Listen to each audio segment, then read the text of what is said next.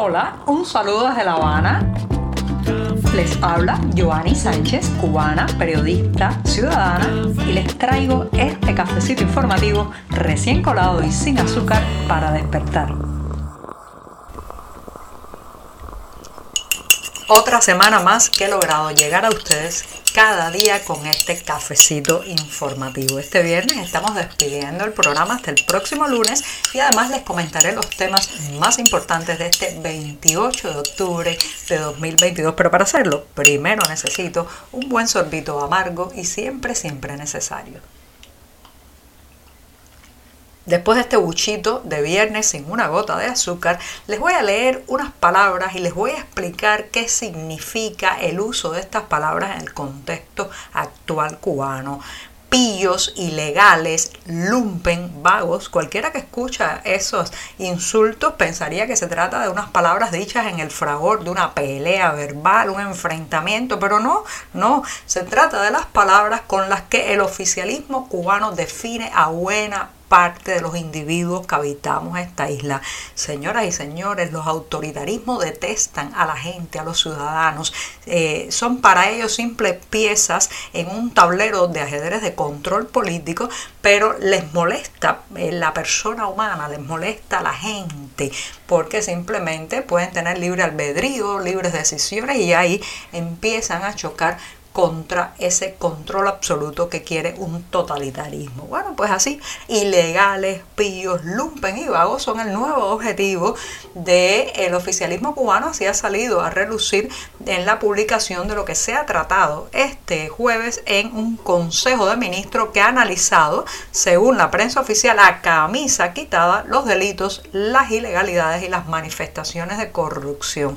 Han eh, hecho especial énfasis en aquellas personas que no trabajan, no aportan y están en la ilegalidad. Esto hay que saber leer la prensa oficial. Recuerden que es mucho más lo que no se dice que lo que se dice y el temor que se ha empezado a esparcir después de estas palabras es que se vuelva a implementar en Cuba la nefasta ley contra la vagancia, porque señoras y señores, eh, no pueden entender que usted eh, pueda eh, dedicarse a otra cosa que no sea trabajar para el Estado o estar bajo, digamos, el control del trabajo por cuenta propia. Entonces, muy probablemente todas estas alusiones que se han hecho en el Consejo de Ministros a la gente que no trabaja podría impulsar esa ley contra el que no tiene un vínculo laboral, que puede ir desde penalizaciones en metálico, o sea, multas hasta eh, prisión, como fue en los años 70 en Cuba, donde se aplicaba a rajatabla este tema de la ley de la, contra la vagancia o la ley del vago o ley contra el vago. estaremos a las puertas de algo así otra vez cuando el río suena por allá arriba, más que piedras, puede traer cadenas, puede traer decretos, leyes y también puede traer nuevas penalizaciones. Esta vuelta de tuerca, este regreso al medioevo de los años 70, al medioevo político del control, no es una sorpresa para nadie porque este sistema, señoras y señores, se está radicalizando cada vez más en la represión en la medida en que la crisis económica se ahonda y también en la medida en que los ciudadanos protestan públicamente con más frecuencia, hacen valer su voz, gritan libertad en las calles cubanas. Así que el desespero los tiene contra las, contra las cuerdas, perdón, y eso trae como consecuencia este tipo de anuncios. Se habla de un paquete de 40 medidas para intentar frenar la ilegalidad sin reconocer que parte de esa ilegalidad, sobre todo el mercado negro, está dada porque el sistema no funciona, no puede darnos una vida digna,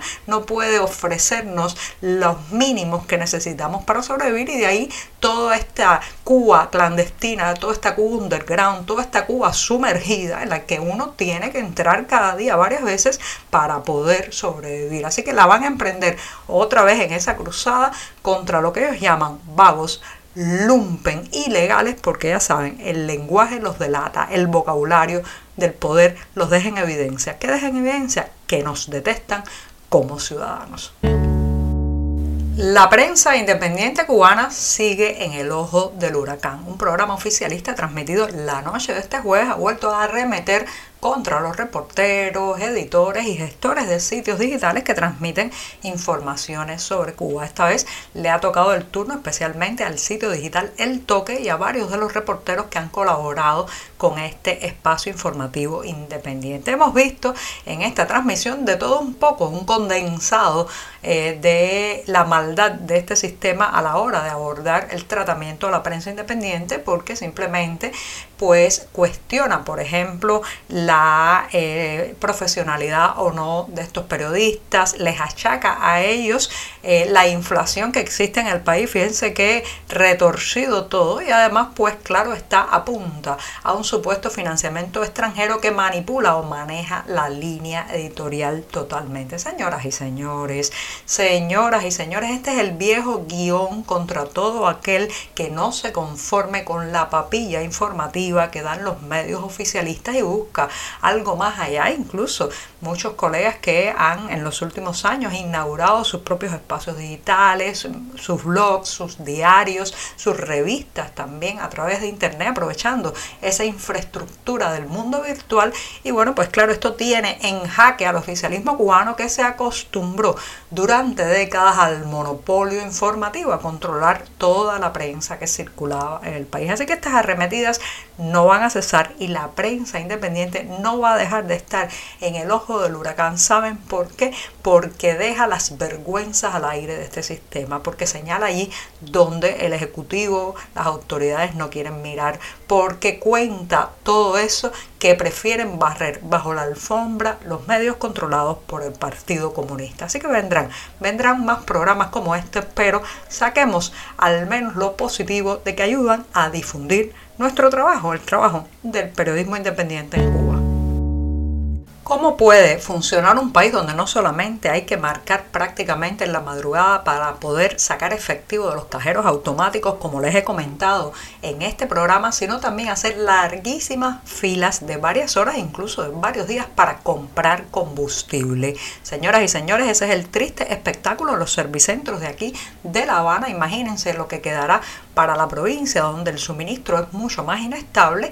Desde hace, desde hace varios días vemos cómo las filas, las colas de vehículos para acceder a estas gasolineras e intentar comprar algo de combustible se alargan y se alargan. Esto pues repercute en todos los ámbitos de la vida y encarece cualquier producto o servicio porque desde la transportación de alimentos a los mercados agrícolas, pasando por ejemplo por los camiones que realizan mudadas entre viviendas y llegando también a lo que podemos llamar el, el taxi privado o taxi colectivo que enlaza varios puntos de la ciudad, todo eso se encarece y se complica cuando el combustible escasea, como es el caso de estos días. Así que si usted se asoma a una gasolinera en La Habana, cualquiera, céntrica o en la periferia, verá, verá las caras largas y también las larguísimas colas de los choferes desesperados porque no saben ni siquiera si después de esperar tantas horas lograrán llenar el tanque de su vehículo. Y este programa, el último de la semana, lo voy a despedir por la puerta grande musical porque mañana sábado 29 de octubre estará ocurriendo en Miami, Estados Unidos, un acontecimiento cultural de grandes proporciones cuando el pianista, compositor y cantante cubano Meme Solís se presente ante el público con un concierto que lleva por título Ocho voces para cuatro pianos. Estarán invitados en este espectáculo los artistas Malena Burke, Aimé Viola y Lázaro Horta, entre otros. Los detalles del lugar, la hora y cómo obtener las entradas, como siempre, los pueden encontrar en la cartelera del diario digital 14 y medio. Pero les reitero que mañana la buena música universal y cubana sonará en ocho voces para cuatro pianos con Meme Solís. Y ahora sí, me despido hasta el lunes deseándoles un hermoso, feliz, tranquilo y con buena música fin de semana. Muchas gracias. Por hoy es todo. Te espero el lunes a la misma hora. Síguenos en 14medio.com. También estamos en Facebook, Twitter, Instagram y en tu WhatsApp. No olvides, claro está, compartir nuestro cafecito informativo con tus amigos. Muchas gracias.